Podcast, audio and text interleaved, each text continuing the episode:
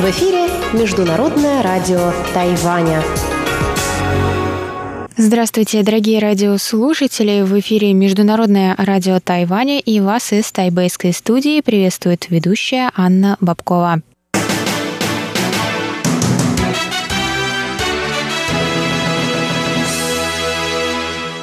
Сегодня среда, 22 апреля, и мы начинаем наше ежедневное вещание с выпуска новостей сегодняшнего дня, а затем вы, как всегда, прослушаете наши тематические передачи «Среды», «Китаеведение. Устная история» с Владимиром Малявиным, «Новости экономики» с Андреем Солодовым, а также повтор передачи прошлой недели Звуки города с Валерией Гемрановой и Иваном Юмином. Я вам напоминаю, что на коротких волнах вы можете слушать нас на частотах 9490 кГц с 11 до 12 UTC и на частоте 5900 кГц с 17 до 17.30 UTC. И, конечно, в любое время вы можете заходить на наш сайт по адресу ru.rti.org.tw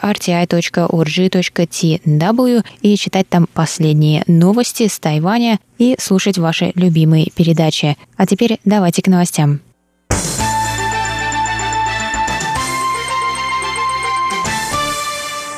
Центральный противоэпидемический командный пункт Тайваня сообщил 22 апреля об одном новом случае заражения коронавирусной инфекцией. Общее число заболевших выросло до 426. 426 пациент, мужчина старше 20 лет, стажер экипажа корабля из флотилии «Дружбы», вернувшийся из Палао. Первые симптомы, такие как кашель, жар и потеря чувства вкуса, у него появились 23 марта. Однако лечение дало положительный положительные результаты, и пациент восстановился до прибытия на Тайвань.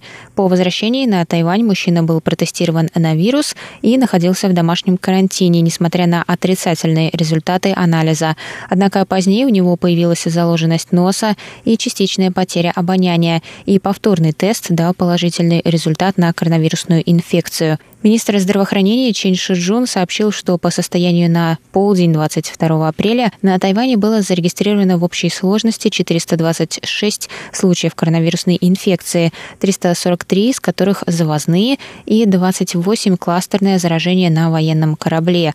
Флотилия «Дружбы», состоявшая из трех военных кораблей с 744 людьми на борту, в числе которых, кроме членов экипажей, были студенты военных академий, посещала Палау с военной миссии с 12 по 15 марта. 9 апреля флотилия вернулась на Тайвань, однако людям разрешили покинуть корабли лишь 14 апреля, так как, согласно распоряжению Центрального эпидемического командного пункта, сходить на берег разрешается только после того, как прошло 30 дней после выхода корабля из последнего порта. В субботу и воскресенье у 24 членов экипажа корабля Паниши подтвердилась коронавирусная инфекция.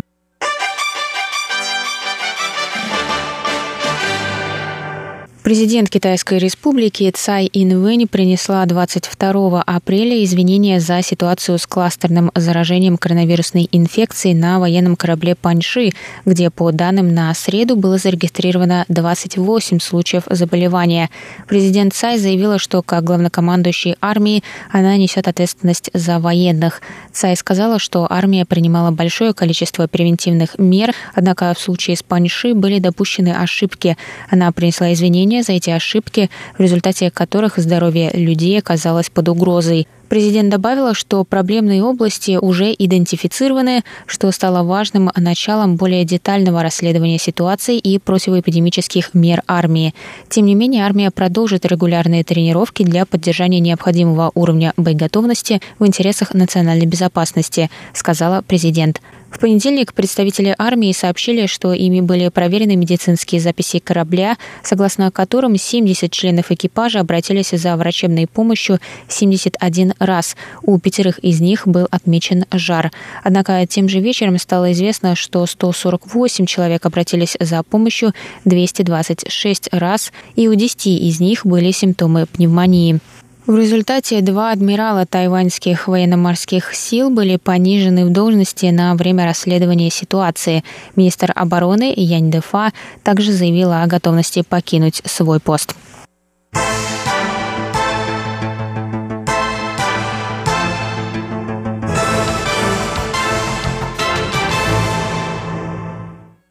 Госдепартамент США рассказал 21 апреля в заявлении о работе по помощи тихоокеанским странам в борьбе с коронавирусом в сотрудничестве с другими странами, разделяющими схожие с США идеалы. В числе сотрудников США в этом деле были названы Австралия, Новая Зеландия, Япония и Тайвань. В заявлении не было в деталях рассказано о конкретных шагах, однако такие тихоокеанские страны, как Маршалловы острова и Палау, были включены в проект Тайваня по пожертвованию масс масок и других медицинских товаров его дипломатическим союзникам. С 1 апреля Тайвань пожертвовал более 16 миллионов масок международным партнерам, в том числе 1 миллион масок был выделен 15 дипломатическим союзникам, часть из которых находится в Тихоокеанском регионе.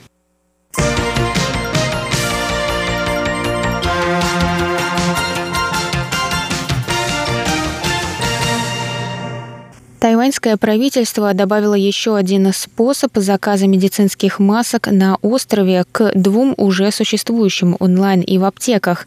Начиная с 22 апреля маски можно будет заказать в более чем 10 тысячах отделений магазинов шаговой доступности, как 7-Eleven, Family Mart, OK Mart и High Life, сообщил министр здравоохранения Чен Шиджун 21 апреля.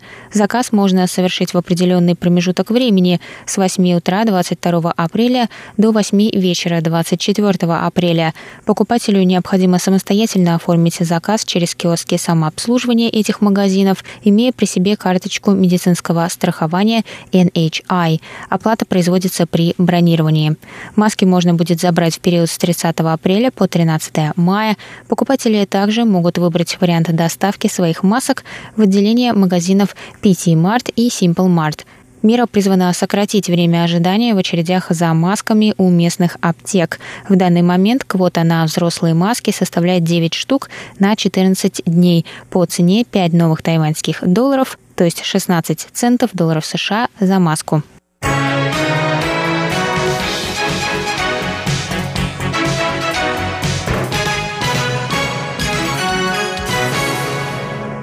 Это был выпуск новостей за среду 22 апреля на волнах МРТ. Для вас его провела и подготовила ведущая русской службы Анна Бабкова. Далее в эфире вас ждут тематические передачи «Среды», а я с вами на этом прощаюсь. До новых встреч. В эфире Международное радио Тайваня.